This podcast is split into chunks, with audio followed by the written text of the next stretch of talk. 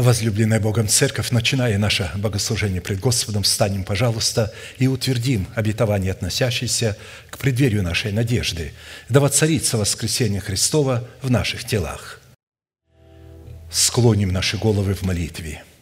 Дорогой Небесный Отец, во имя Иисуса Христа – мы благодарны имени Твоему Святому за вновь представленную привилегию быть на месте всем, которое очертила десница Твоя для поклонения святому имени Твоему. И ныне позволь наследию Твоему во имя крови завета подняться на вершины для нас недосягаемые и сокрушить всякое бремя и запинающий нас грех. Да будут прокляты в этом служении, как и прежде – все дела дьявола, болезни, нищета, преждевременная смерть, демоническая зависимость, всевозможные страхи, депрессии, разрушение, косность, невежество – все это да отступит от шатров святого народа Твоего. И ныне встань, Господи, на место покоя Твоего Ты и ковчег могущества Твоего – и да облекутся святые Твои спасением Твоим, и да возрадуются пред лицом Твоим. Дай нам больше от Духа Твоего. Пропитай нас Духом Твоим святым. Позволь нам найти светлое лицо Твое. Я представляю это служение в Твои божественные руки. Веди его рукою превознесенную, великий Бог, Отец, Сын, Дух Святой. Аминь. Да благословит вас Господь, можете садиться.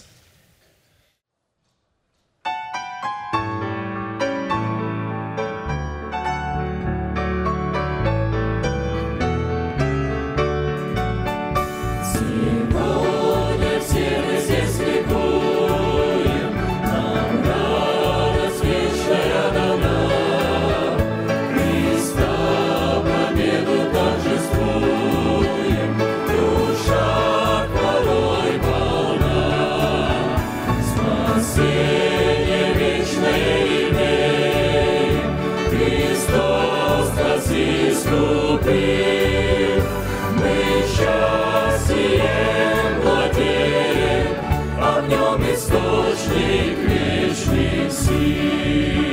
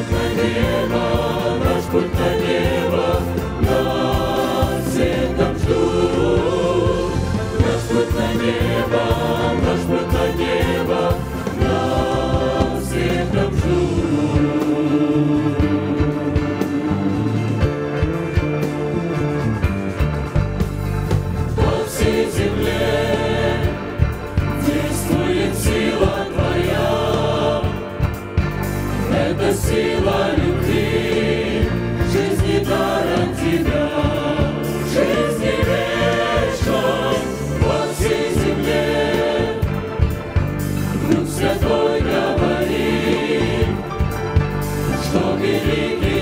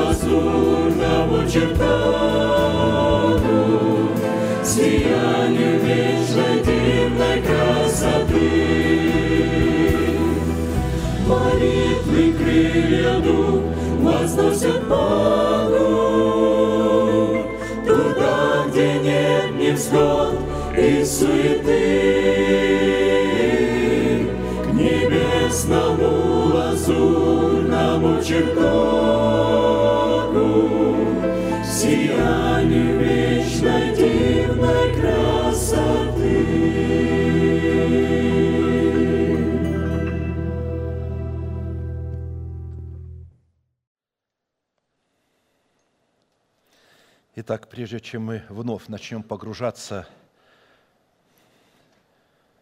в бездну божественной премудрости, которая является нашим наследием, неизменным эпиграфом к исследованию нашего наследия во Христе Иисусе, Евангелие Луки, глава 24, стих 44. «И сказал Иисус ученикам Своим, вот то, о чем я вам говорил еще бы с вами, что надлежит исполниться всему написанному о мне в законе Моисеевом и в пророках и в псалмах». Итак, чтобы нам, как причастникам тела Христова, разделиться Христом исполнение всего написанного о Нем в Писании, мы продолжим наше исследование в направлении нашей соработы с истиною Слова Божие и со Святым Духом в том, что необходимо предпринять со своей стороны, чтобы получить право на власть, отложить прежний образ жизни, чтобы облечься в новый образ жизни. Послание апостола Павла Ефесянам, глава 4, стихи 22-24 отложить прежний образ жизни ветхого человека и сливающего в обольстительных похотях, а обновиться духом ума вашего и облечься в нового человека, созданного по Богу в праведности и святости истины». Для выполнения этой повелевающей заповеди, насколько нам уже известно, задействованы три повелевающих и основополагающих глагола – это «отложить», «обновиться» и «облечься». мы отметили, что именно от решения этих трех судьбоносных действий «совлечься», «обновиться» и «облечься» будет зависеть, обратим ли мы себя в сосуды милосердия или в сосуды гнева, а вернее состоится совершение нашего спасения, которое дано нам в формате залога, или же мы утратим его навсегда. Хотя в свое время оно было нам дано, но мы можем утратить его, и оно будет изглажено из книги жизни. В определенном формате мы уже рассмотрели первые два вопроса и остановились на исследовании третьего вопроса. Какие условия необходимо выполнить, чтобы посредством уже нашего обновленного мышления начать процесс обличения самого себя в полномочия своего нового человека, созданного по Богу во Христе Иисусе, в праведности и святости истины. При этом, когда мы говорим «облечь самого себя», имеется в виду наше тело – а не вообще там дух и душу, потому что дух уже имеет то, а, ту суть, он уже новый сам по себе, он рожден от Бога. Обновленный разум – это уже часть нашей души, которая была погружена в смерть и восстала в новом качестве. Поэтому речь идет об обличении нашего смертного тела в нового человека. А посему в связи с обличением самого себя в полномочия своего нового человека, несущего в себе полномочия воскресения Христова во все оружие света, мы пришли к выводу, что нам необходима помощь Бога в достоинстве Его искупительной милости. Средством же для принятия всякой помощи, выраженной в наследии милости Божьих, является не что иное, как оружие молитвы или же поклонение в духе и истине – так как молитва – это не только средство общения человека с Богом, но и некое священное и юридическое право – которое является орудием, приводящим в действие законодательство Божие, которое человек дает на вмешательство небес в сферы земли. Учитывая же, что самый сильный род молитвы является молитвой постоянной, которая не отступает от своей цели, пока не получит просимое, мы с вами стали рассматривать формат постоянной молитвы в судном наперстнике первосвященника, который являлся форматом постоянной памяти пред Богом – Сила такой молитвы призвана была представлять неограниченную власть Бога над бытием в отведенном им для нас времени и пределах, в силу чего мы прибегли к необходимости рассмотреть, какую цель преследует Бог в своих намерениях, когда побуждает и призывает своих детей стать воинами молитвы, а также каким образом на каких условиях Бог может и желает дать человеку право стать воином молитвы, чтобы человек мог представлять интересы Бога в реализации своего наследия в Боге – Исходя из откровения Писания, наша молитва в качестве воинов молитвы, обусловленная достоинством 12 драгоценных камней судного наперстника, должна быть, во-первых, неотступной, во-вторых, усердной, затем прилежной, с дерзновением, благоговейной, с показанием веры сердца, с благодарением, с радостью, в страхе Господнем и во Святом Духе – предыдущих служениях мы в определенном формате уже рассмотрели суть первых восьми составляющих, которые определяют как состояние сердца воина молитвы, так и качество его молитвы. И остановились на рассматривании девятой составляющей – это присутствие в молитве страха Господня, или же молитва, которая творится в страхе Господнем. Но прежде я вновь приведу антонимы, или же противоположности тем свойствам молитвы, которые уже являлись предметом нашего исследования – потому что на фоне всякого антонима, признака, лучше яснее видится свойство и характер самого признака молитвы. Итак, антоним неотступности – это неверность и непостоянство. Антоним усердия – это противление. Антоним прилежности – это обыкновенная лень. Антоним дерзновения – это дерзость. Антоним благоговения – это пренебрежение и ненависть. Антоним веры Божией – это неверие или противление вере Божией. Антоним благодарности – это неблагодарность или же жестоковыйность. Антоним радости – это печаль или уныние, которое сушит кости. Антоним страха Господня – страх человеческий. Как и в предыдущих достоинствах молитвы, нам необходимо было рассмотреть четыре классических вопроса. Из какого источника проистекает страх Господень и какими достоинствами или критериями наделен страх Господень в Писании, какое назначение призван выполнять страх Господень в наших взаимоотношениях с Богом, друг с другом и со всей землею, какую цену или какие условия необходимо выполнить, чтобы исполнить со страхом Господним молитве, или же как сохранять и приумножать в своем сердце страх Господень, а также по каким результатам следует проверять самого себя на наличие в своем сердце страха Господня. На предыдущих служениях мы в определенном формате уже рассмотрели суть первого вопроса и остановились на рассматривании вопроса второго. Мы отметили, что как страх Господень так и страх человеческий – это две абсолютно разные программы, исходящие из двух диаметрально противоположных источников, обуславливающих программу вечной жизни, исходящей от Бога, содержащей в себе свойства и природу Бога, и программу вечной смерти, исходящей из недр падшего Херувима, содержащей в себе свойства и природу падшего Херувима. Первый Адам через неповиновение Богу преобразовался в программное устройство падшего ангела и унаследовал от него программу противоположного Богу страха, которая была передана всему человечеству и стала называться страхом человеческим. Характер, заключенный в страх Господень, как и предыдущее свойство, предписывается в Писании для творчества молитвы как заповедь, как неуклонное предписание и как неотложный военный приказ – невыполнение которого карается смертью, выраженной в окончательном разрыве мирных отношений с Богом. Страх Господень как программа, обуславливающая жизнь Бога, определяется источником премудрости и является содержателем и выразителем премудрости Божией. И как программа может пребывать и выражать себя не иначе, как только в программном устройстве, обуславливающем мудрое сердце, которое возрождено от Бога. И когда человек становится обладателем верного разума, пребывающего в заповедях Господних, то это означает, что в нем пребывает страх Господень. Начало мудрости – страх Господень, разум верный у всех, исполняющих заповеди Его. Хвала Ему прибудет вовек. Псалом 110, 10. Мы отметили, что причина многих заблуждений и косностей как раз и кроется в том, от чего наш разум поставлен в зависимость. Если мы ставим наш разум в зависимость от людей, мы будем угождать их косности, их невежеству и их религиозным амбициям.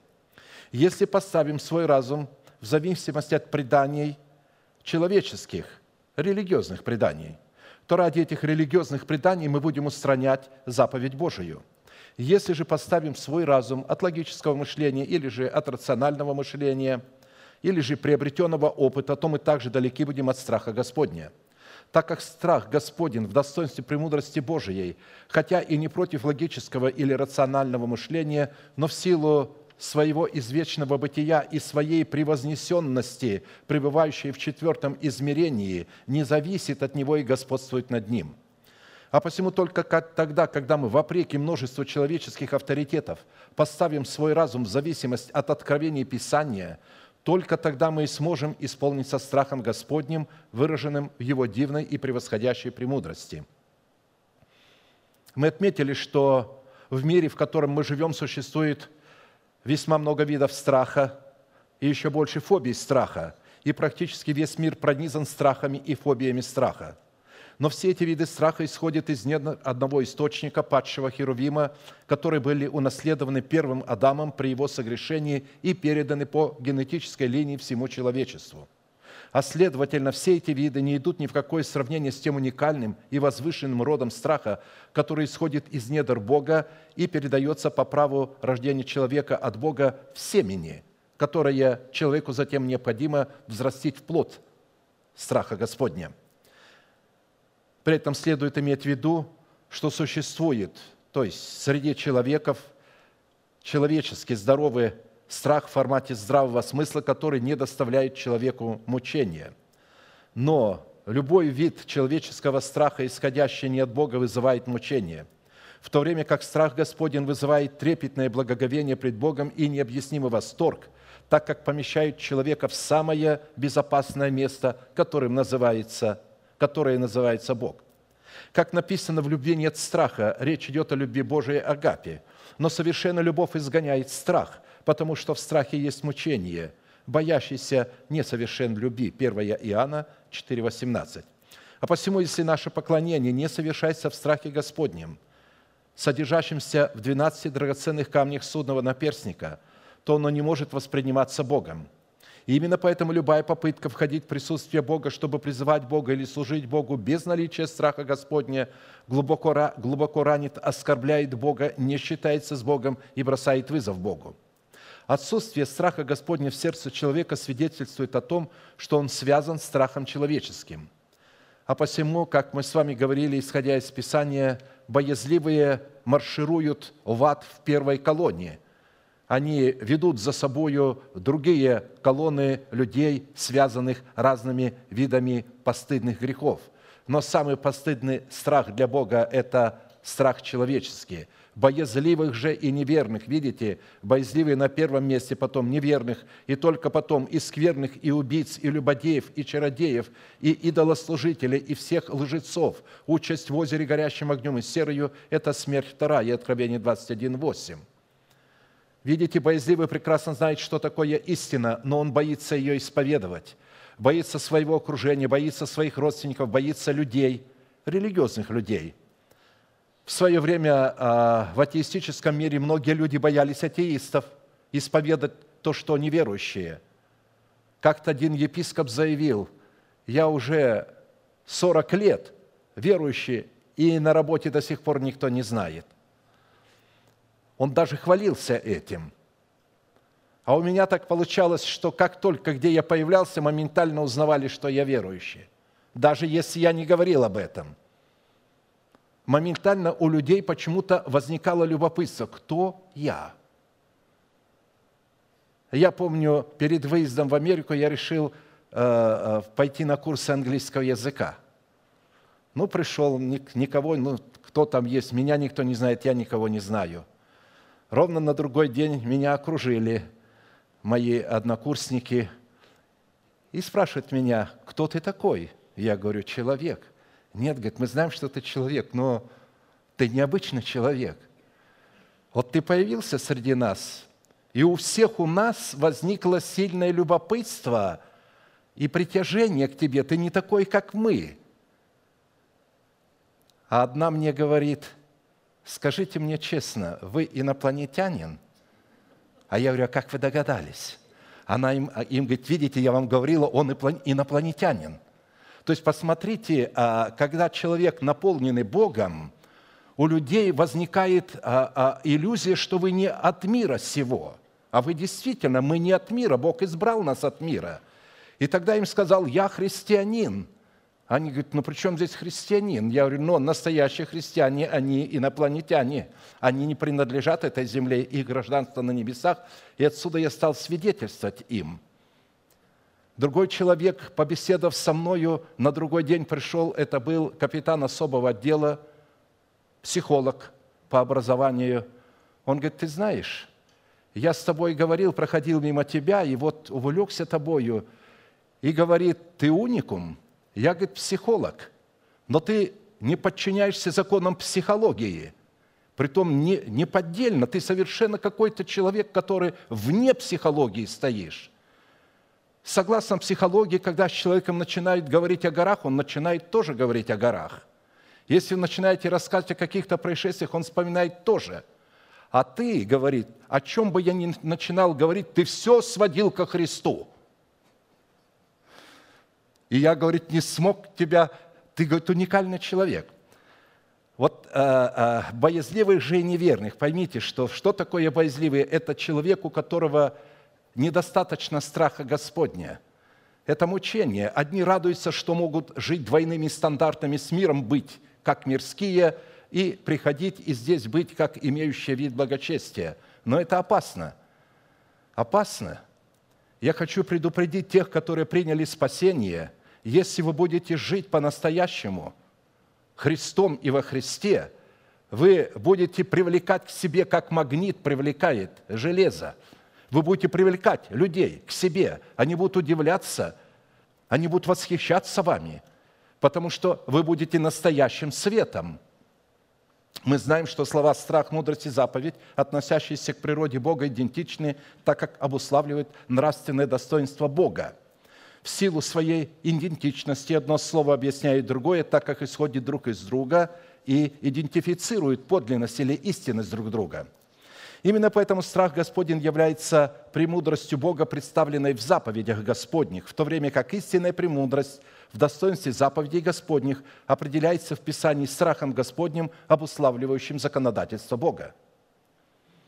Итак, вопрос второй. Какое назначение призван выполнять страх Господень в наших взаимоотношениях с Богом, друг с другом и со всей землей? При рассматривании назначения страха Господня следует сделать вновь ударение на том, что пределы страха Господня, как программы Бога, призваны ограничиваться как пределами сердец боящихся Бога, так и пределами их познания сути страха Господня. В определенном формате мы уже рассмотрели девять целей, которые преследует страх Господень в сердцах боящихся Бога. Я напомню их, и мы перейдем к десятой цели – Назначение страха Господня в эквиваленте любви к Богу призвано изгонять страх человеческий, вызывающий мучение.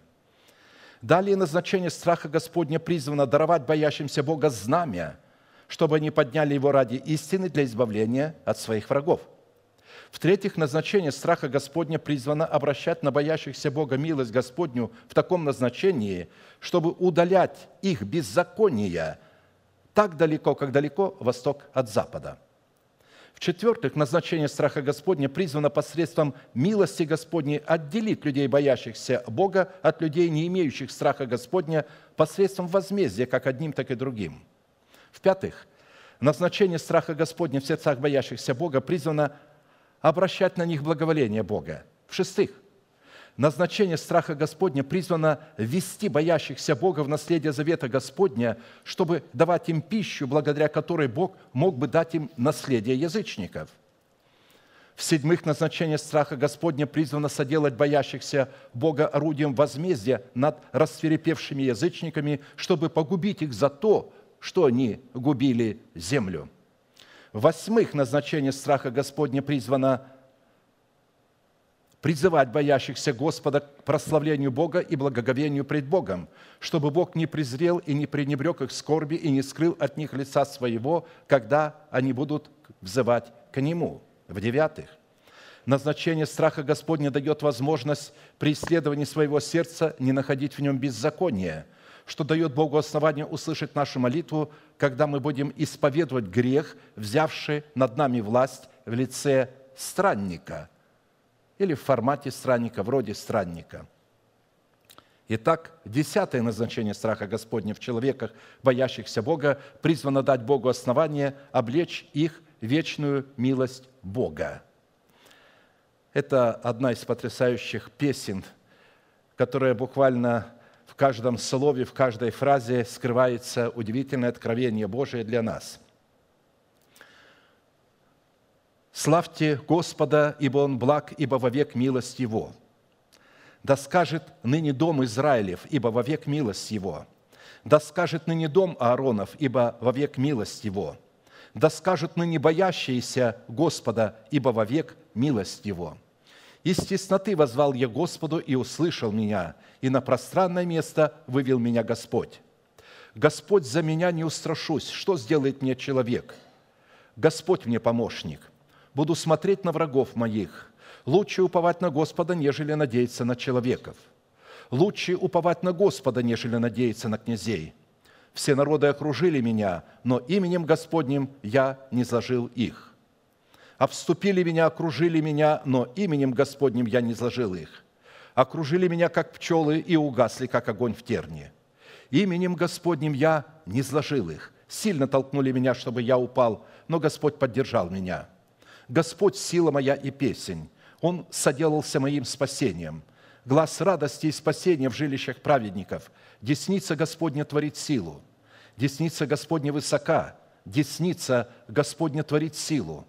Не умру, но буду жить вечно и возвещать дела Господни. То есть, вы видите, здесь такие потрясающие откровения, до которых человек в буквальном смысле э, верою взял, но не получил – он умер в вере, не получивший обещанного, потому что не умру, но буду жить вечно. Для этого Давиду необходимо было иметь откровение, что тело человека призвано облечься в нового человека и никогда не умереть, а потом измениться во мгновение ока и быть восхищенным к встретению Господу на воздухе. Он говорит, не умру, но буду жить вечно, но он умер. Но он исповедовал вот это обетование, которое Бог ему вменил. И многие умерли в вере, не получившие обещанного. Почему? Потому что Бог предусмотрел о нас нечто лучшее, чтобы они не без нас достигли совершенства. Потому что это обетование надлежит последним дням или святым, избранному остатку последних дней. Посему не умру, но буду жить вечно и возвещать дела Господни. Строго наказал меня Господь, но смерти не предал меня. Отворите мне врата правды, войду в них, прославлю Господа. Вот врата Господа праведные войдут в них. Славлю Тебя, что Ты услышал меня и соделался моим спасением. Камень, который отвергли строители, соделался главой угла. Это от Господа и из дивно в очах наших. Сей день сотворил Господь, возрадуемся и возвеселимся вонны. Он имеет день, когда Бог облег человека или смертное тело в бессмертие, в воскресение Христова, в оружие света, плод древа жизни, то есть в нового человека, созданного по Богу во Христе Иисусе, в праведности и святости истины. А посему, когда в Писании, я возвращаюсь к первому началу, то есть вот нашей песни, речь идет о каком-либо семени, то имеется в виду программа, заложенная в семени. А когда речь идет о плоде, то имеется в виду плод, взращенный из этого семени. А посему из имеющегося откровения следует, что назначение страха Господня в сердцах боящихся Бога призвано устроять их из семени Израилева. Помните, мы рассуждали, боящиеся Бога, семя Израилева. А здесь говорится не о семени, а о доме Израилева. Поэтому призвано устроять их из семени Израилева в дом Израилев и в дом Ааронов. Это Новый Иерусалим, имеющий 12 жемчужных ворот и древо жизни, растущее посреди Нового Иерусалима, которое приносит 12 раз плоды. Древо жизни, 12 раз приносящее плоды – дающее на каждый месяц плод свой, и листья дерева для исцеления народов. И ничего уже не будет проклятого, но престол Бога и Агнца будет в нем, и рабы его будут служить ему, и узрят лице его, и имя его будет на челах их». То есть обновленный разум – это имя Божие на челах святых. «И ночи не будет там». Речь не идет об обыкновенной ночи и об обыкновенной дне, и не будут иметь нужды ни в светильнике, ни в свете солнечном, ибо Господь Бог освящает их и будут царствовать во веки веков. Речь идет о воцарении Христа в смертном теле. Речь идет о таком Иерусалиме, который находится в измерении времени.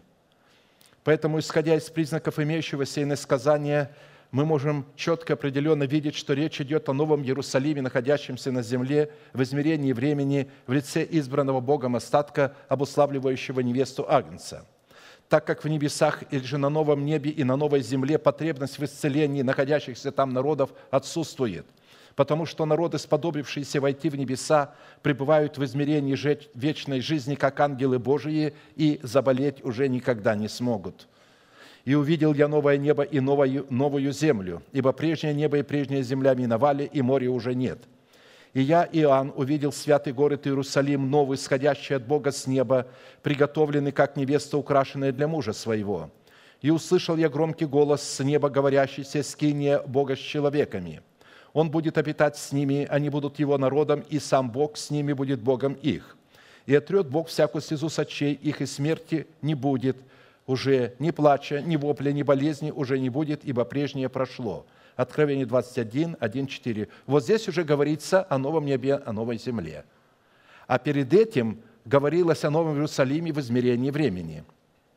И если бы, к разворачиваемся сегодня событиям в теле Христовом применить формат речи спортивного комментатора, то они звучали бы приблизительно так. Слова откровения, произнесенные апостолом Иоанном 2000 лет тому назад, вышли на финишную прямую – Однако, возвращаясь к дому Израилеву и к дому Аарона, следует, что назначение страха Господня в сердцах боящихся Бога призвано исцелить их тела и удалить из их тел всякое проклятие, чтобы устроить их в дом Израилев и в дом Ааронов. Другими словами говоря, назначение страха Господня в сердцах боящихся Бога призвано облечь их тела в плод древа жизни, в лице их нового человека, созданного по Богу во Христе Иисусе, в праведности, святости истины – чтобы они могли отвечать требованиям дома Израилева и дома Ааронова. В связи с таким назначением страха Господня в сердцах боящихся Бога нам необходимо будет ответить вначале на два вопроса. Какими критериями Писание наделяет дом Израилев и происшедший от него дом Ааронов в сердцах боящихся Бога?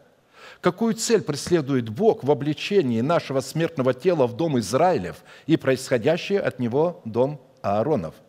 И будем помнить, что давая определение дому Израилеву и происходящему от него дому Ааронову, мы будем давать определение характеристикам нашего тела, облеченного в плод древа жизни в лице нашего нового человека – Дом Израилев состоит из 12 колен, названных 12 именами сынов Израиля, сына Исаака, происшедшего от Авраама. А посему образом Дома Израилева в сердцах боящихся Бога призваны служить 12 жемчужных ворот с 12 именами сынов Израиля, открывающими путь к древу жизни. При всем этом следует не упускать из виду, что в Писании образ 12 имен Израиля – это образ правления – обуславливающего порядок божественной теократии в сердцах боящихся Бога. Образ правления в 12 именах Израилевых – это имя Господне на челах боящихся Бога, которое призвано выражать себя в обновленном уме боящихся Бога.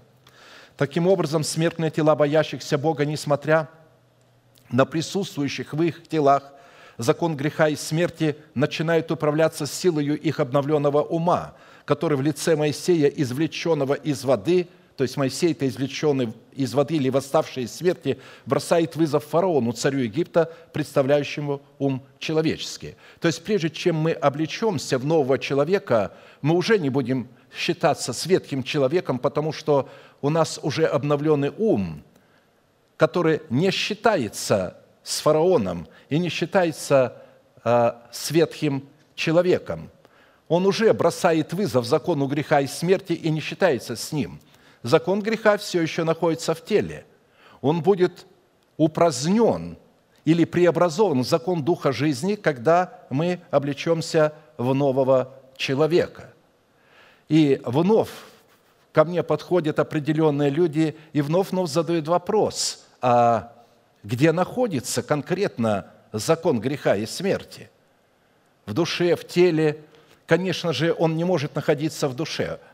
Он находится в теле. То есть смерть, то, что смертно, наш дух бессмертный. Та часть души, которая принадлежит духу, она тоже бессмертная. А та часть души, которая принадлежит к телу, смертная.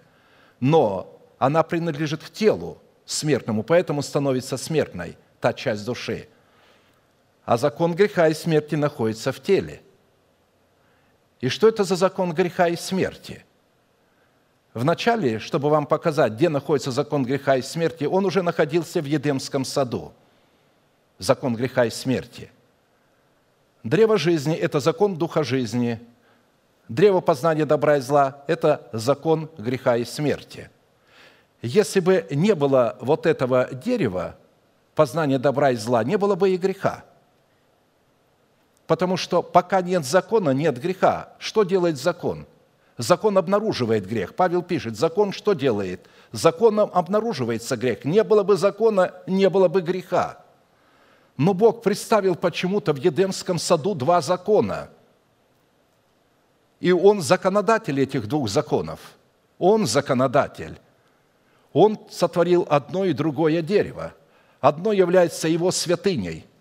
И когда вы приступаете к святыне, она вас поражает, она вас убивает – Посмотрите, многие святые поют «Наш меч не стали блестящие», совершенно не соображая, а зачем меч нужен? Он что, любовь несет? Или он является законом Духа жизни? Ведь меч не является законом Духа жизни. Слово Божие, то есть как живая вода, она представляет Дух жизни. Но Слово Божие как меч, как стрела, как копье, как молот – оно не представляет закон Духа жизни, оно представляет закон смерти. Оно написано, разделяет человека до разделения души и духа, судит помышления и намерения сердечные. И именно закон Моисея, или же закон Божий, который был сосредоточен, а потом стал законом Моисея в дереве познания добра и зла, дал силу греху. Сила греха – закон. Посмотрите, Бог есть огонь поедающий – кто может жить при огне поедающем. Одни могут жить, вы помните, раскаленная печь, Даниил и три отрока отказались поклоняться царю, и тогда трех отроков бросают в раскаленную печь. Раскалили как никогда. Те, кто бросали самые сильные мужи из войска царя Дария, и бросили в печь туда их. Трое отроков падают в эту раскаленную печь, эти умирают, а они ходят там, и они чувствуют там в это время, говорит Писание, э, легкий бриз, прохладу дня в этом раскаленном пламени. И с ними четвертый ходят и поют. Они попали в рай. Бог взял настоящий сильный огонь, потому что он является огонь поедающий. И в этом огне он явил себя. Если ты обладаешь законом Духа жизни, если в тебе есть страх Господень, для тебя это не страшен – то есть закон Моисея становится твоим другом, он перестает быть законом греха и смерти. Для одних он убивает, а другим он дает жизнь. Одни живут там. Ведь э, э, посмотрите, все нечистые животные – это святыня Господня. Кто может прикасаться к святыне Господней? Кто питался от нее? От нее питался дом Ааронов –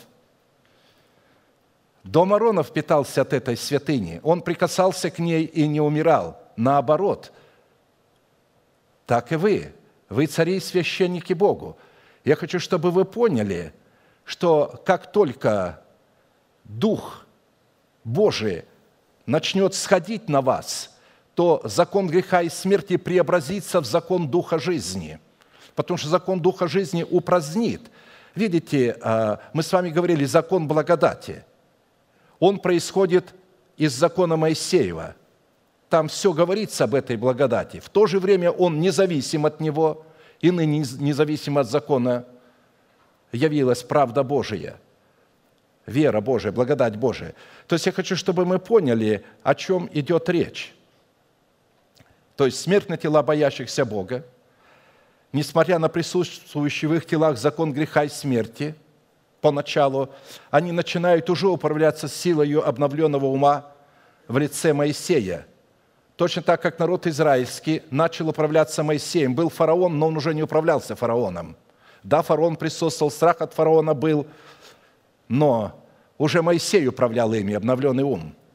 Поэтому дом Аарона происходит от третьего сына Израиля Левия, которого Бог избрал из 12 колен Израилевых для священнодействия – и о сказал Тумим твой и Урим твой на святом муже твоем, которого ты искусил в массе, с которым ты припирался при водах Меривы, который говорит об отце своем и матери своей, я на них не смотрю, и братьев своих не признает, и сыновей своих не знает. Ибо они левиты, слова твои хранят, и завет твой соблюдают. Учат законам твоим Иакова и заповедям твоим Израиля, возлагают курение пред лице твое и все сожжения на жертвенник твой – Благослови, Господи, силу Его и одели рук Его благоволи. Порази чресла восстающих на Него и ненавидящих Его, чтобы они не могли стоять. Из этого места Писания следует, что дом Ааронов призван стоять пред Богом на страже за все общество сынов Израилевых или же нести ответственность пред Богом за все общество сынов Израилевых. Аарону же и Елиазару и, и Афамару сынам его Моисей сказал – голов ваших не обнажайте и одежд ваших не раздирайте, чтобы вам не умереть и не навести гнева на все общество». Вы видите, от них зависит все общество. Если они сейчас начнут плакать за своими братьями, которые обратили себя в беззаконников, и они начнут плакать за ними, ой, жалко, давайте как-то. Он говорит, не делайте этого. Но братья ваши, весь дом Израилев могут плакать о сожженных, которых жег Господь из дверей скини собрания не выходите, чтобы не умереть вам, ибо на вас селей помазание Господня, и сделали они по слову Моисея». Левитам 10, 6, 7. «А посему образом дома Ааронова в сердцах боящихся Бога призваны служить 12 драгоценных камней судного наперстника с 12 именами сынов Израилевых, облекающими их полномочиями воинов молитвы, которая дает Богу основание творить силу, которая будет обращать на боящихся Бога Его вечную милость. Именно посредством своей вечной милости Бог будет облекать тела боящихся Бога в плод древа жизни, взращенный в сердцах боящихся Бога в лице их нового человека, созданного по Богу во Христе Иисусе, в праведности, святости, истине. Итак, второй вопрос. Какую цель преследует Бог в обличении нашего смертного тела в дом Израилев и происходящий от него дом Аронов? Писание призывает боящихся Бога посредством словословия обратить на себя страх Господень в эквиваленте милости Божией, чтобы не изложить врагов, живущих как в их телах, так и вне их тел. Первый стих этой песни «Славьте Господа, ибо Он благ, ибо вовек милость Его». «Да скажет ныне дом Израилев, ибо вовек милость Его. Да скажет ныне дом Ааронов, ибо вовек милость Его. Да скажут ныне боящиеся Господа, ибо вовек милость Его». Слово «ныне» задействованы трижды в данном изречении, и оно означает «сегодня», «немедленно», «прямо сейчас», «когда услышите». А посему слово «ныне» – это образ слова веры, полученного через откровение Святого Духа в своем сердце, которое задействуется для осуществления ожидаемого и уверенности в невидимом. Вера же есть осуществление ожидаемого и уверенность в невидимом. Евреям 11.1. То есть вера осуществляет ожидаемое. Ныне, когда услышите глаз, и еще один день ныне, всегда говорится ныне, это прямо сейчас. Это откровение Бога, которое реализуется прямо сейчас. Поэтому исповедание, соответствующее воле Бога во времени, дает Богу основание исполнить исповедуемое обетование во времени. Слово «славить», приводящее в действие слово «ныне», по отношению к Богу обладает удивительным содержанием, которое обуславливает работу человека с милостью Бога. Исполняя свою роль в словословии, человек дает Богу основание исполнить свою роль, чтобы не изложить всех врагов человека, которые являлись врагами Бога, и обречь человека в свою милость. Славить означать стрелять стрелою в указанную Богом цель, бросать прощою камень в голову своего Голиафа, пригвоздить в себе копьем грех прелюбодеяния, осознавать и исповедать свой грех пред Богом – укращать ярость гнева Божия осуждением своего греха, сдерживать свой гнев и успокаивать, успокаивать себя размышлением о Боге, доставлять покой сердцу Бога, благодарить Бога за искупление от греховного тела, то есть за усыновление своего тела, хвалить и славословить Бога за произведенные им дела искупления. На иврите фраза «славьте Бога» означает «хвалите Яхве» или же «Аллилуйя», это практически формула поклонения и благодарения богослужебной практике израильтян, которая, как и слово «Аминь», перешла в другие языки без перевода. Учитывая же, что фраза «хвалите Яхве» поставлена во главу песни, следует, что автор определенно приглашает боящихся Бога разделить с ним это чрезвычайное призвание, направленное на уничтожение врагов, как в своем теле, так и вне своего тела, чтобы облечь свое тело в милость Господню. А посему боящиеся Бога – это люди, которые, подобно автору песни, знают, кем для них является Бог и что сделал для них Бог, чтобы искупить их во всей полноте, чтобы их дух, душа и тело могли быть участниками и провозвестниками славы Божией на земле. В десятословии есть одна заповедь, которая предостерегает человека не произносить имени Господа напрасно, то есть в суе – это третья заповедь, данная для охраны достойного имени Господа. «Не произноси имени Господа Бога твоего напрасно, ибо Господь не оставит без наказания того, кто произносит имя Его напрасно». Исход 27.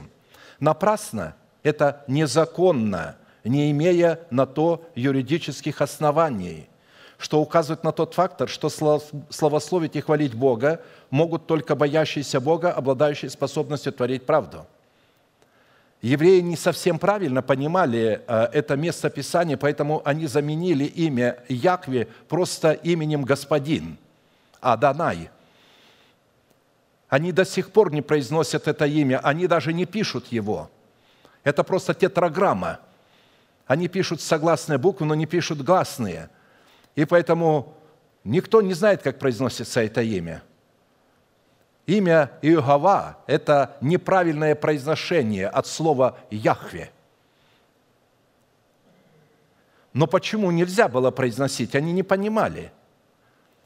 напрасно это незаконно, не имея на то юридических оснований. Если ты боишься Бога, если ты праведник, только тогда ты можешь произносить это имя. Поэтому только страх Господень в сердцах боящихся Бога дает им юридическое право демонстрировать искупление Яхве в Его милости, чтобы делать Его известным на небесах, на земле и в преисподней. Псалом 32, 1, 4. «Радуйтесь, праведные, о Господе». И в оригинале здесь «о Яхве». Правым прилично славословить. «Славьте Яхве». Здесь написано «Господа», но оригинал тетраграмма стоит. Переведено с тетраграммы просто «Адонай». Славьте Господа на гуслях, пойте Ему на десятиструнной псалтире, пойте Ему новую песнь, пойте Ему стройно с восклицанием, ибо Слово Господне право, и все дела Его верные. 32, 1, 4. Праведным прилично славословить. Прилично означает приличный, подобающий требованиям Бога, подходящий для использования Святым Духом, достойный Бога по проявлению святости – приготовлены для немедленного выполнения воли Божией.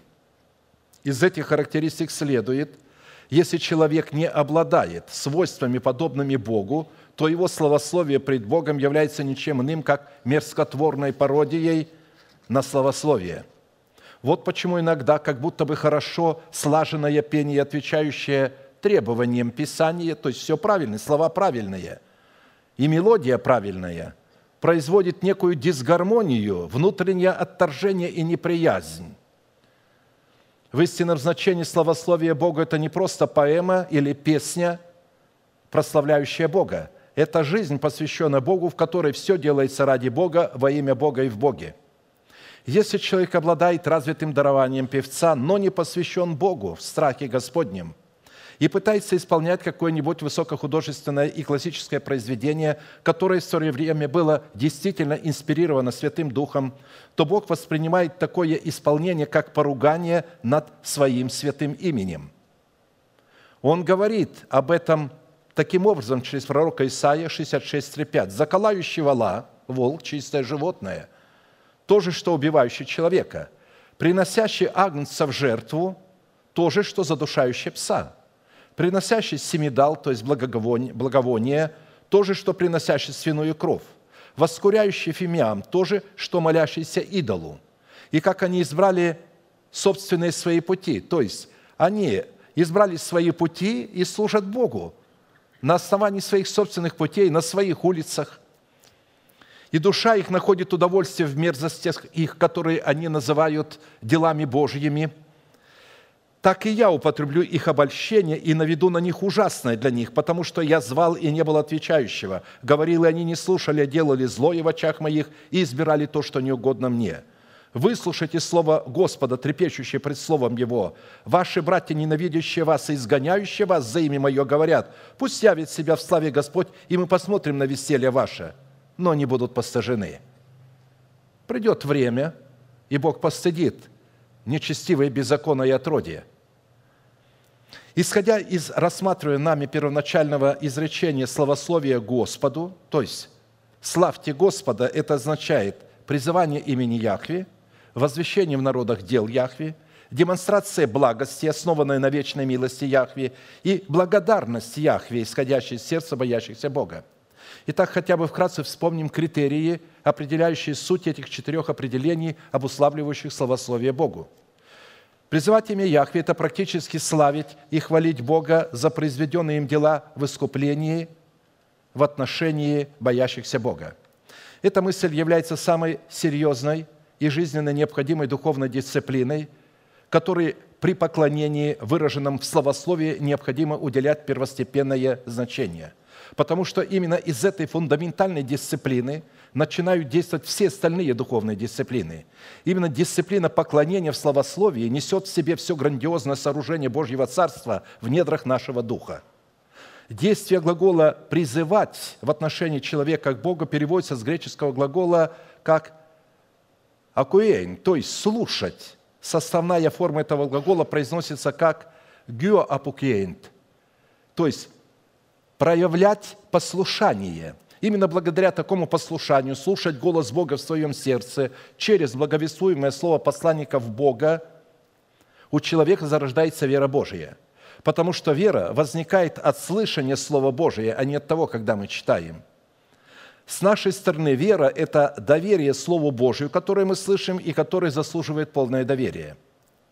Поэтому со стороны человека призывать Бога означает слушать Бога с такой готовностью – чтобы немедленно выполнить услышанное.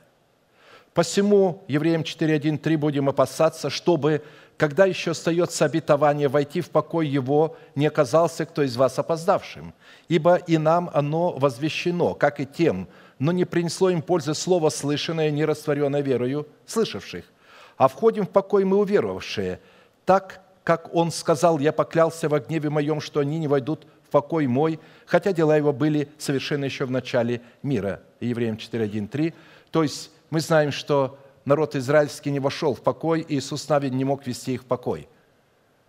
Хотя они соблюдали субботу и думали, что они находятся в покое.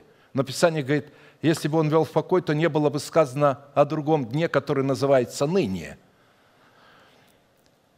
Вера Божия обретает в нашем сердце свою сущность и свою индивидуальность только тогда, когда человек со своей стороны растворяет веру Божию своей верою, которая определяется неукоснительным послушанием вере Божией.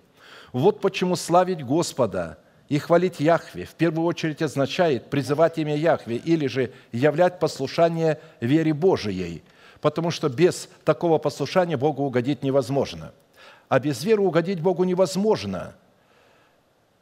То есть без повиновения вере Божией угодить Богу невозможно, ибо надобно, чтобы приходящий к Богу веровал, что Он есть и ищущим Его воздает. Вот почему отсутствие веры в молитве расценивается Писанием непослушанием воли Божией или богопротивлением, в силу чего наличие веры в молитве возводится в ранг заповеди. «Имейте веру Божию», это взято из военной лексики, это приказ, это не предложение. «Имейте веру Божию, ибо истинно говорю вам, если кто скажет горе сей, поднимись, и вернись в море, и не усомнится в сердце своем, но поверит, что сбудется по словам его, будет ему, что не скажет». И, конечно же, следует напомнить, что мы можем устранять верою и ввергать в пучину великих вод забвения только те горы, которые на пути исполнения воли Божией стоят исключительно в границах нашей личной ответственности. Когда мы молимся по воле Божией, тогда Бог слушает нас в соответствии требований Писания, в соответствии требований 12 драгоценных камней судного наперстника. Мы с вами обратили внимание на то, что существует вера Божия и вера человеческая, а следовательно существуют возможности и перспективы как веры Божией, так и нашей веры. При этом возможности и перспективы веры человеческой, как и возможности и перспективы веры Божией представлены в Писаниях в семи составляющих. Я напомню – Вера Божия – это сущность Бога, заключенная в сокровище Священного Писания. Во-вторых, вера Божия – это абсолютная истина Бога. Вера Божия – это нетленное семя Бога. Вера Божия – это суверенность Бога. Вера Божия – это целеустремленность Бога. Вера Божия – это наследие Бога, положенное на наш счет. Вера Божия – это вечный, всемогущий и неисчерпаемый энергетический потенциал Бога. А теперь точно таким же образом приведем на память возможности и перспективы нашей веры, призванной соработать с верой Божией через послушание вере Божией, благодаря чего мы будем в состоянии побеждать царство, творить правду, получать обетование, заграждать уста львов, угошать силу огня, избегать острые меча, укрепляться от немощи, быть крепкими на войне, прогонять полки чужих – получать своих умерших воскресшими, испытывать поругание и побои, а также узы и темницу, быть побиваемый камнями, перепилываемый пилами, подвергаться пытке, умирать от меча, скитаться в мелотих и козьих кожах и терпеть недостатки, скорби и озлобления. Итак, наша вера – это уникальный генетический орган, считывающий, носящий и передающий информацию – Наша вера – это программное устройство, которое считывает программу Божию, генетический орган такой, духовный генетический орган. Во-вторых, наша вера – это наша суверенность.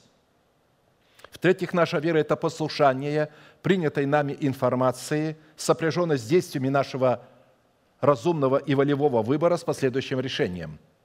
В-четвертых, наша вера – это растворитель принятой нами информации в достоинстве веры Божией. Наша вера – это носитель и производитель семени информации. Наша вера – это яйцеклетка, принимающая семя принятой нами информации. Слово – это семя. И когда вы принимаете Слово Божие или другое чье Слово, и вы его принимаете верою, то то, что принимает, вот этот орган, который принимает, он является яйцеклеткой. Наша вера – это также вечный энергетический потенциал – а теперь обратимся к следующему определению в назначении страха Господня, который содержится в повелении славословить Яхве, это возвещать в народах дела Яхве.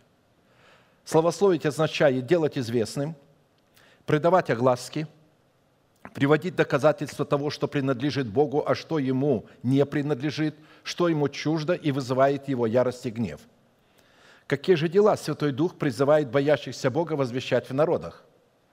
возвещать и доказывать в народах, что именно Бог сотворил небо и землю.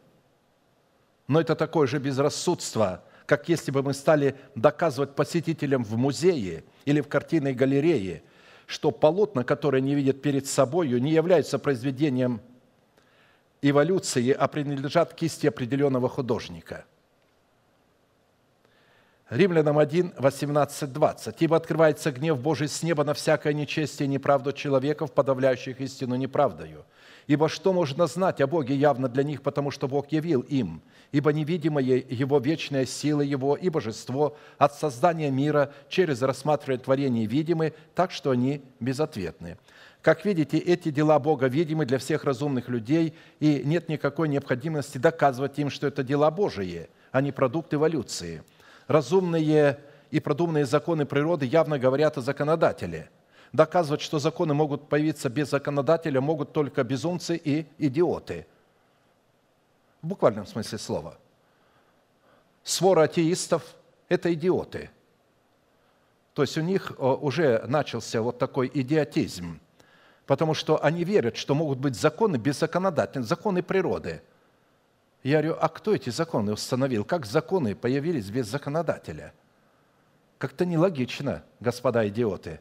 Но если он идиот, он остается идиотом, что ему доказывать? Итак, какие же дела призваны возвещать в своем словословии боящиеся Бога, чтобы дать Богу основание облечь нас в плод древа жизни в лице нашего нового человека во Христе Иисусе? Ответ может быть только один.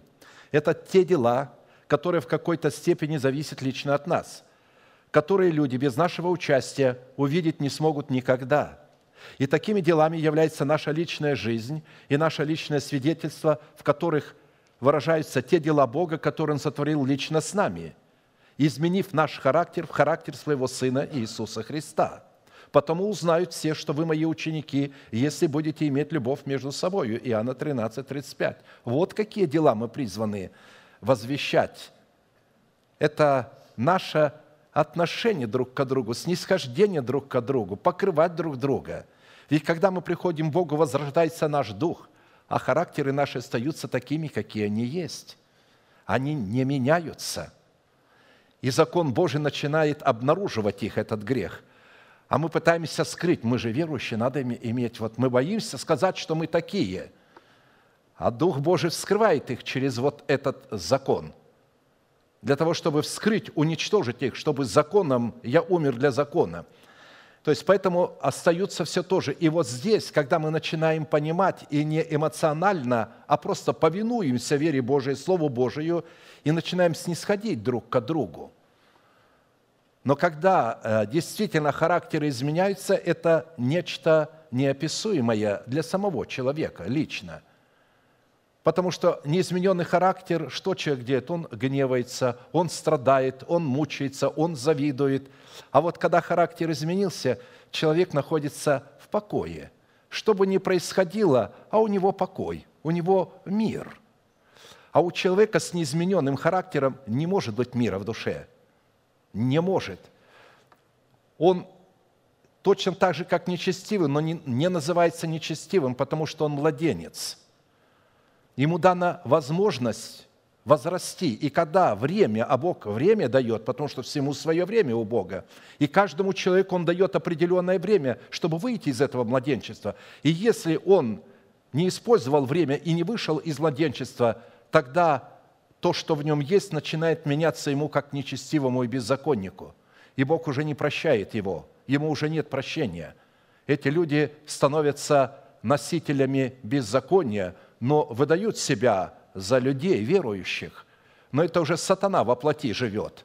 Они имеют вид благочестия, силы живо отрекшиеся – Подводя итог данному определению словословия, следует, что славить Господа означает являть Его характер друг другу, а также всем тем, с кем мы будем соприкасаться. И такое словословие сделает Бога известным во времени и пределах нашего бытия. Третье определение в назначении страха Господня, содержащегося в повелении словословить Яхве, это демонстрировать благость Господа, основанную на Его вечной милости. И для этой цели нам необходимо вспомнить, какими критериями Писание наделяет – сущность благости, принадлежащей исключительно природе нашего Небесного Отца. И спросил его, то есть Иисуса, некто из начальствующих, «Учитель благий, что мне делать, чтобы наследовать жизнь вечную?» Иисус сказал ему, «Что ты называешь меня благим? Никто не благ, как только один Бог». Луки 18, 18, 19. Такое откровение о принадлежности благости только Небесному Отцу отмечено у трех авторов, написавших Евангелие – из категоричного высказывания Христа во всех трех Евангелиях становится ясным, что достоинство благости каким-то образом связано с субординацией, регулирующей отношения Небесного Отца с Сыном и со Святым Духом, в силу чего как Сын, так и Святой Дух представляют достоинство благости как волю своего Небесного Отца – Сама по себе благость, как благо или добро, это такая дисциплина, которая не подвластна человеческому суждению потому что единственным критерием благости Божией является воля Божия. Учитывая же, что вне уставов Бога всякое добро познается не иначе, как только при наличии всякого зла, а посему же только само желание познать добро и зло означает отпадение от Бога. Только Бог вправе указывать и определять, что является благостью в определении добра, а что злом. Пред судилищем Христовым Бог спросит – человека о совершенных им добрых делах, которые будут выражаться в исполнении его воли. Ибо всем нам должно явиться предсудилище Христова, чтобы каждому получить соответственно тому, что он делал, живя в теле, доброе или худое. 2 Коринфянам 5.10. Существует только одно истинное определение понимание, благ, понимание благости в эквиваленте добра. Это воля Небесного Отца, представленная в Слове, исходящем из уст Бога, которое Бог поставил превыше всякого своего имени, пред которым в первую очередь преклоняется сам Отец, а затем Сын Божий и Святой Дух. Вот как через пророка Михея Бог определяет суть своей благости в понимании добра, обусловленного Его неизменной волей. «О человек, сказано тебе, что добро и чего требует от тебя Господь, действовать справедливо, любить дела милосердия и смиренно-мудренно ходить пред Богом твоим».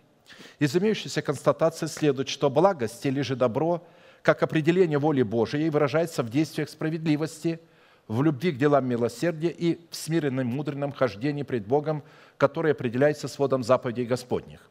А посему, чтобы творить добро, определяемое волей Бога, необходимо избрать только одну истину, исшедшую от Бога в формате начальствующего учения Христова, и слушать только одного Бога через тех посланников, которых Он послал на своих условиях. Марфа же, заботясь о большом угощении, подойдя, сказала, «Господи, или тебе нужды нет, что сестра моя одну меня оставила служить? Скажи ей, чтобы она помогла мне».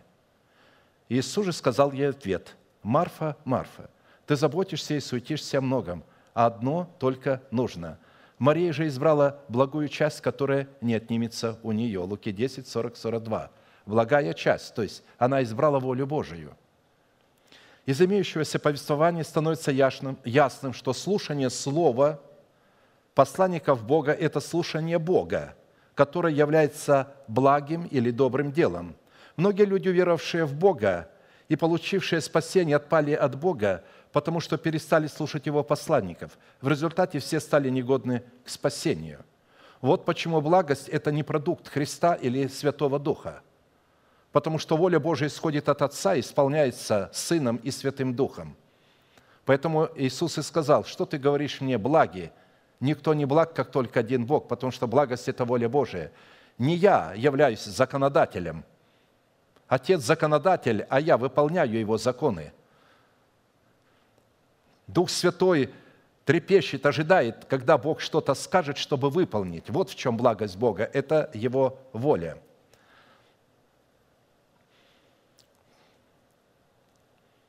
Отсутствие в человеках, пришедших Богу истинной благости, будет особенно заметно и рельефно выражено в бурлящих и враждующих друг с другом религиозных сообществах при наступлении последнего времени, отпущенного Богом для взращивания самого себя в плод древа жизни – в который Бог намеревается облечь смертные тела избранного им остатка. Знай же, что в последние дни 2 Тимофею 3.1.5 наступят времена тяжкие, ибо люди будут, речь идет о людях в церкви, потому что э, в мире люди всегда такими были. Но здесь идет, что в последнее время в церкви это произойдет, то есть среди религиозных сообществ. Ибо люди будут самолюбивы, сребролюбивы, гордые, надменные, злоречивые, родителям непокорные, неблагодарные, нечестивые, недружелюбные, непримирительные, клеветники, невоздержанные, жестокие, нелюбящие добра, предатели, наглые, напыщенные, более сластолюбивы, нежели боголюбивы, имеющие вид благочестия, силы же его отрекшиеся. Таковых удаляйся. Не прикасайся, не дружи, не сообщайся с такими людьми. Человеку, желающему изменить такое положение вещей, чтобы предстать пред Богом благим, не помогут никакие усилия и даже никакое отречение от земных благ, потому что благость – это проявление плода Духа, обусловленного древом жизни. Плод же Духа – любовь, радость, мир, долготерпение, благость, милосердие, вера, кротость, воздержание. На таковых нет закона. Галатам 5, 22, 23. То есть закон не может давать силу нету греха, а закон дает силу греху. И тогда закон начинает работать в вашу пользу. То есть обоюдоострый меч – это меч, который имеет острие с обеих сторон. У него нет ручки. Он острый с обеих сторон, он поражает. Если в тебе что-то есть, то, что не соответствует требованиям святости, он будет убивать тебя.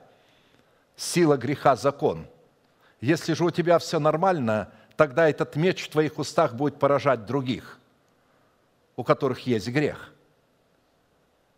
Так что имейте в виду, когда вы поете о мече Господнем, это обоюдоострый меч. Слово обоюдоострый – это имеющий острые концы с двух сторон. У него нет ручки. Он исходит из уст.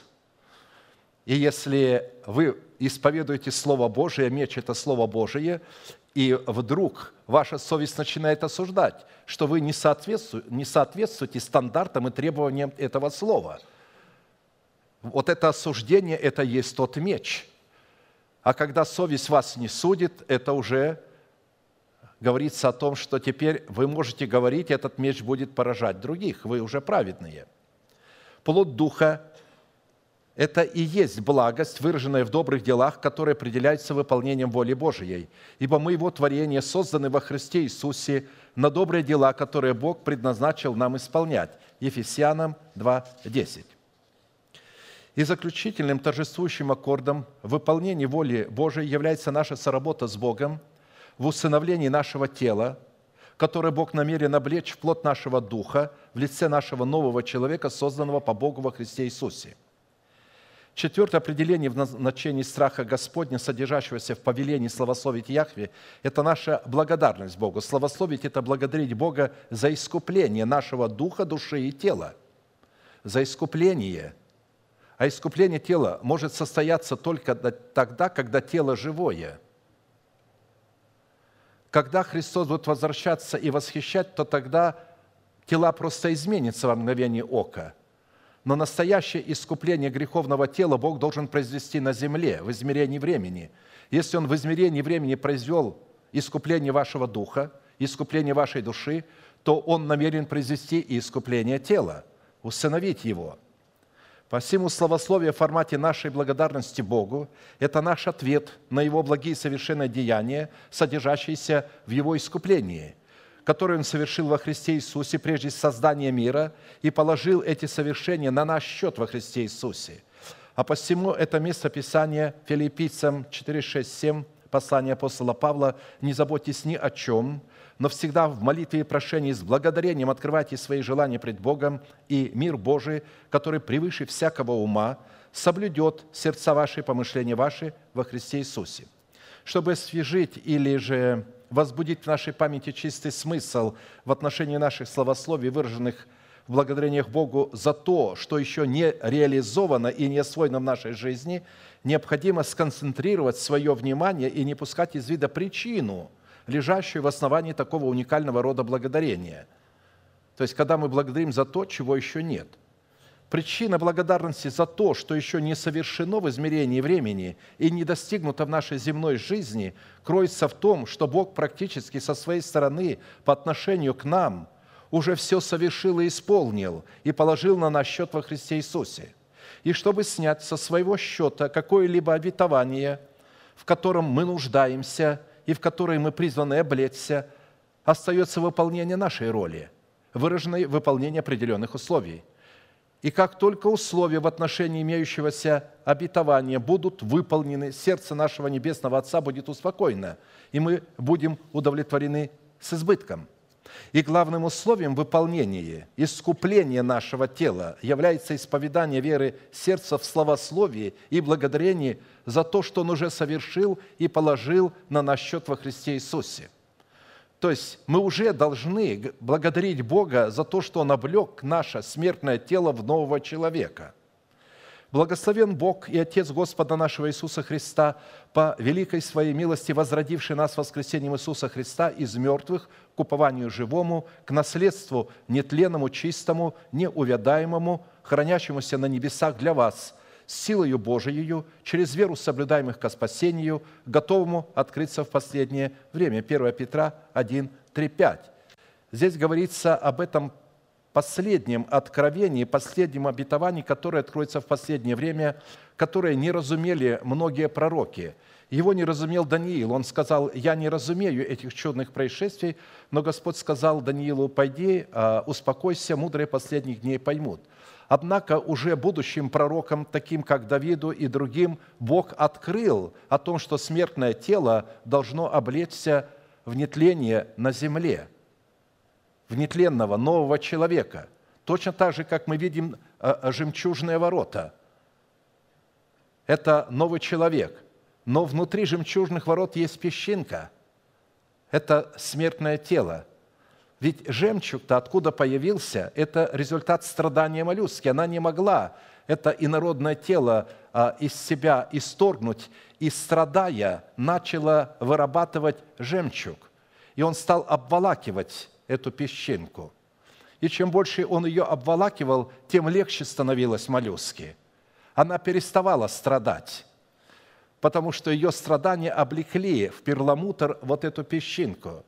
И поэтому, когда а, люди видят жемчуг, они должны понимать, и когда 12 жемчужных ворот, одна жемчужина каждое ворота, и а, этими вратами должны быть мы. Через эти врата войдет Господь и воцарится в нас. У нас должны быть, Он войдет и воцарится. Вот о чем здесь говорится.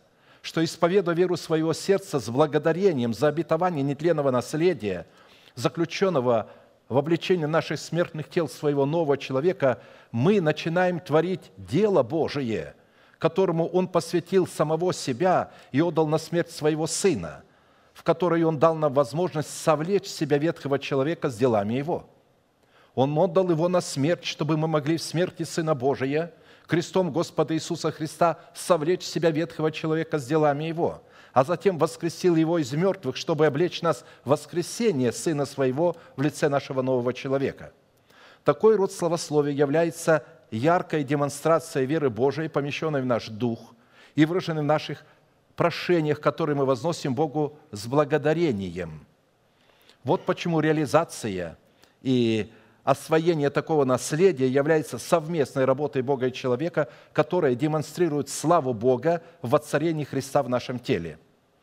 Такая демонстрация является выражением благости Божией, которая является результатом Его вечной и непреложной милости к тем, кого Он называет своими – Посему, как вы приняли Христа Иисуса Господа, так и ходите в Нем, будучи укоренены и утверждены в Нем и укреплены в вере, как вы научены, преуспевая в ней с благодарением. Колоссянам 2, 6, 7. С благодарением. Обратите внимание, когда человек что-то просит, он не благодарит Бога. Ведь очень многие просят, хотят исцеления. Господи, Ты видишь, помоги, исцели, а здесь говорится о том, что вы уже это имеете, поблагодарите за то, что вы имеете. Благодарение снимает со счета. Как снять со счета обетование? Но благодарение веры. В это надо поверить, в этому этому надо довериться. Когда вы по-настоящему доверитесь и начнете с благодарением просить, у вас уйдет страх. Ко мне иногда подходят святые в страхе и говорят, врачи, вот такой-то диагноз – они мне говорят, и я сразу вижу, что это можно упразднить сейчас. Ну, 70% делают ошибки в своих диагнозах, то есть врачи Америки. 70%. В других странах еще больше. А если неправильный диагноз, неправильное лечение? А человек испугался. А что такое страх? Это вера. И даже если у тебя нет этого рака, твой страх воспроизведет этот рак легко и свободно – свободно. Страх человека воспроизводит все, что угодно. Врачи его напугали. Мне приходится иногда больших усилий, пока говорю человек, ну, слава Богу, я все, только отошел от меня, опять начинает думать, прислушиваться, вспоминать, что врачи сказали, прислушиваться к своему диагнозу. То есть вера – это информация, это не то, что вы чувствуете, это то, что сказал Бог. Это кем является для нас Бог и что сделал для нас Бог во Христе Иисусе. Вот что такое вера. Это информация, исходящая от Бога. Многие послушались, когда я помолился, и успокоились. А если даже и не успокоились, я молился о милости, чтобы Бог их помиловал, и они получали то, что они хотели. Это было вопреки врачей. У нас сидят здесь люди, которые вопреки врачей – сегодня здравы и живы пред Богом. И так как они поверили Господу, то они поверят и дальше, и их тела будут обличены в нового человека. Но прежде чем Бог облечет нового человека, можно же уже радоваться. Но вот а, если в буквальном смысле слова на ваш счет положат, допустим, 10 миллионов долларов, и сказать, но они у вас есть там, просто вы не снимайте их сейчас, а снимите их вот в такое время – да вы будете жить уже настолько, вы будете жить как человек, имеющий 10 миллионов. Вот как вы начнете жить. Он скажет, слушайте, что вы делаете?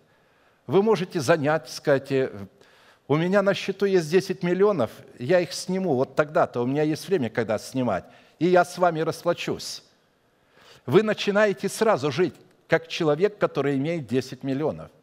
А теперь представьте себе, что вы уже имеете на вашем счету новое тело – вы будете избавлены от всех болезней, вы будете избавлены от старости, от немощи, потому что новое тело, воскресение Иисуса Христа, облекая тело, оно моментально восстанавливает его в первоначальном виде.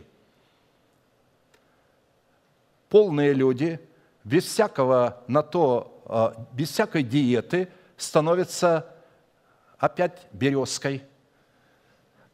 Это будет – потому что обличение в нового человека, оно буквально убер... не надо будет стараться что-то делать, чтобы вот а, ваша кожа, вот помните, как о Неймане сказано, у него тело стало как у ребенка. Вот представляете, что будет, когда облечется человек в новое тело, его кожа станет как кожа младенца, потому что клетки все будут э, э, то есть моментально возоблены, там будет жизнь Бога. В каждой клетке тела будет жизнь Бога. Что такое тело? Это вообще тайна Божия. Ведь Бог творил это тело для себя. Когда Он творил Адама из земли, Он творил его для себя, чтобы жить в этом теле. Поэтому, когда Бог мне показал, вначале я думал, что это дом, а потом оказалось, что это мой город, Когда я ходил по улицам города, Бог показал, показывал мне мои клетки, и я видел э, больные клетки, я видел. Но самое славное, что Бог мне показал моего ветхого человека. Он был заключен в темнице решетки, и он был там. И Бог показал мне закон греха и смерти. Это святость Господня, она дает силу. Она, то есть что делает закон? Он обнаруживает грех, святость. Эта же святость будет вашим другом, когда закон Духа жизни облечет вас. Это уже не будет закон греха, это будет закон Духа жизни, который упразднит, переформирует его. Два дерева. Древо познания добра и зла и древо жизни. Вкусив от древа жизни, древо познания добра и зла становится вашим другом. После этого вы имеете доступ туда. Почему? Потому что вы стали как Бог – вы законным образом стали подобны Богу. А раз стали подобны Богу, то святыня Господня теперь принадлежит вам. Он разделил святыню свою со священниками. Так и здесь. Почему? Потому что вначале они стремились познать Господа. Ведь Адам практически с Евой не вкусили от древа жизни. Если бы они вкусили от древа жизни, Бог сказал ему, а теперь ты можешь вкушать от древа познания добра и зла – Потому что в любом случае Бог сделал так, что люди, приходящие к Нему, становятся перед выбором смерти и жизни. Я предлагаю жизнь и смерть. Смерть – это тоже порядок. Не думайте, что там в этой смерти э, беспорядок, хаос. Никакого хаоса нет. Там порядок, и в этом порядке будут люди мучиться вместе с дьяволом во веки веков – в другом порядке люди будут наслаждаться во веки веков. Не будут страдать, не будут думать и будут созидаться. Поэтому сегодня вы имеете Слово Божие. Вы имеете положено на ваш счет великое обетование, которое Бог открыл в эти последние дни.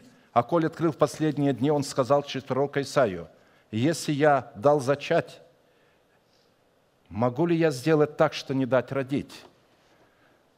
Только человеческое неверие может помешать Богу. Ничто Богу не может помешать это исполнить. Только человеческое неверие. Открывая с благодарением свое желание, мы этим самым верим, доверяем Богу, что на наш счет положено полное исцеление, полная защита и полное обеспечение. Но самое главное, мы должны стремиться, что мы соединимся с Богом, и Бог будет все во всем. Ведь это самое интересное, сам Бог является самой красотой и богатством. Потому что многие люди, душевные люди, слыша эту проповедь и это обетование, они думают о своих лицах, ой, когда же уже там, ой, когда же уже от болезни. Но соль не в наших болезнях, и не в наших лицах, и не в нашей коже. Соль в том, что, облекаясь, когда Христос воцаряется в клетке каждого тела, воцарится Христос. Каждая клетка тела это будет демонстрацией воскресения, несмотря на то, что это тело физического происхождения. Смерть будет выброшена, и об этом Давид сказал, «Не умру, но буду жить вечно». Мы продолжим потом эту песню разбирать далее, а сейчас склоним наши головы, кому это возможно, колени, и будем молиться и благодарить Бога за то слово, которое мы могли сегодня иметь. Дорогой Небесный Отец, во Иисуса Христа, мы благодарны имени Твоему Святому – что Ты открываешь нетленное наследие, которое Ты приготовил для последних времен, для избранного Тобою остатка. Да будет благословена милость Твоя на месте всем, а также на всяком месте, где Ты открыл эту истину, где святые ищут Тебя, познают Тебя и радуются страху Твоему, как люди, получившие великую прибыль, великое богатство, великое сокровище – потому что Твой божественный страх является содержателем Твоей дивной премудрости. И мы благодарим Тебя за наличие страха Твоего в нашем сердце. Это плод древа жизни, в которое Ты намеришься облечь нас в то время, которое Ты предопределил и которое находится в Твоей власти. Поэтому мы с радостью и терпением ожидаем, когда мы будем облечены в новые тела – да будет благословено величие Твоего Слова Мы верим, радуемся и благодарим Тебя за то, что мы имеем новые тела, положенные на наш счет во Христе Иисусе. Благодарим Тебя, что это новое тело находится, или новый человек находится в нашем духе. И мы ожидаем с трепетом, с благоговением, да будет благословена милость Твоя. Мы поклоняемся пред Тобою во святыне Твоей, в благолепии Твоем. Славен и велик Ты в делах Твоих искупления. Ты решил усыновить тело святого человека, в котором Ты желаешь быть. Ты решил сделать его Твоим домом. Прежде создания Вселенной Ты имел это тело. Все ангелы были склонены к этой тайне, все замерли от удивления. Прошли тысячелетия. Твой дом подвергался необыкновенной атаке злых сил. Иногда ты оставлял его – но потом по великой милости снова возвращался к Нему, так как не мог изменить своему Слову. Слово, которое ты однажды изрек и поставил его над всеми своими именами, поклонился своему Слову, сделался зависимым от своего Слова и не мог изменить своему Слову. И я благодарю Тебя, что Ты действуешь в границах Твоего Слова и по Слову Твоему – ты знаешь сердце мое и сердце народа Твоего. Я глубоко верю и радуюсь Твоему Слову и знаю, что все, что Ты сказал, Ты исполнишь. Все, что Ты открыл, Ты можешь сделать и привести, взрастить. Да будет благословена милость Твоя для народа Твоего в обличении нашего смертного тела в нового человека. Аминь. Отче наш, сущий на небесах, святится имя Твое – да придет Царствие Твое, да будет воля Твоя и на земле, как и на небе. Хлеб наш насущный подавай нам на каждый день, и прости нам долги наши, как и мы прощаем должникам нашим. И не введи нас в искушение, но избавь нас от лукавого, ибо Твое есть царство, и сила, и слава во веки. Аминь. Буду петь Господу всю жизнь мою – буду петь ему, доколе жив». А теперь провозгласим наш неизменный манифест, могущему же соблюсти нас от падения и подставить пред славою Своею непорочными в радости, единому, премудрому Богу, Спасителю нашему, через Иисуса Христа, Господа нашего, слава и величие, сила и власть, прежде всех веков – ныне и во все веки. Аминь.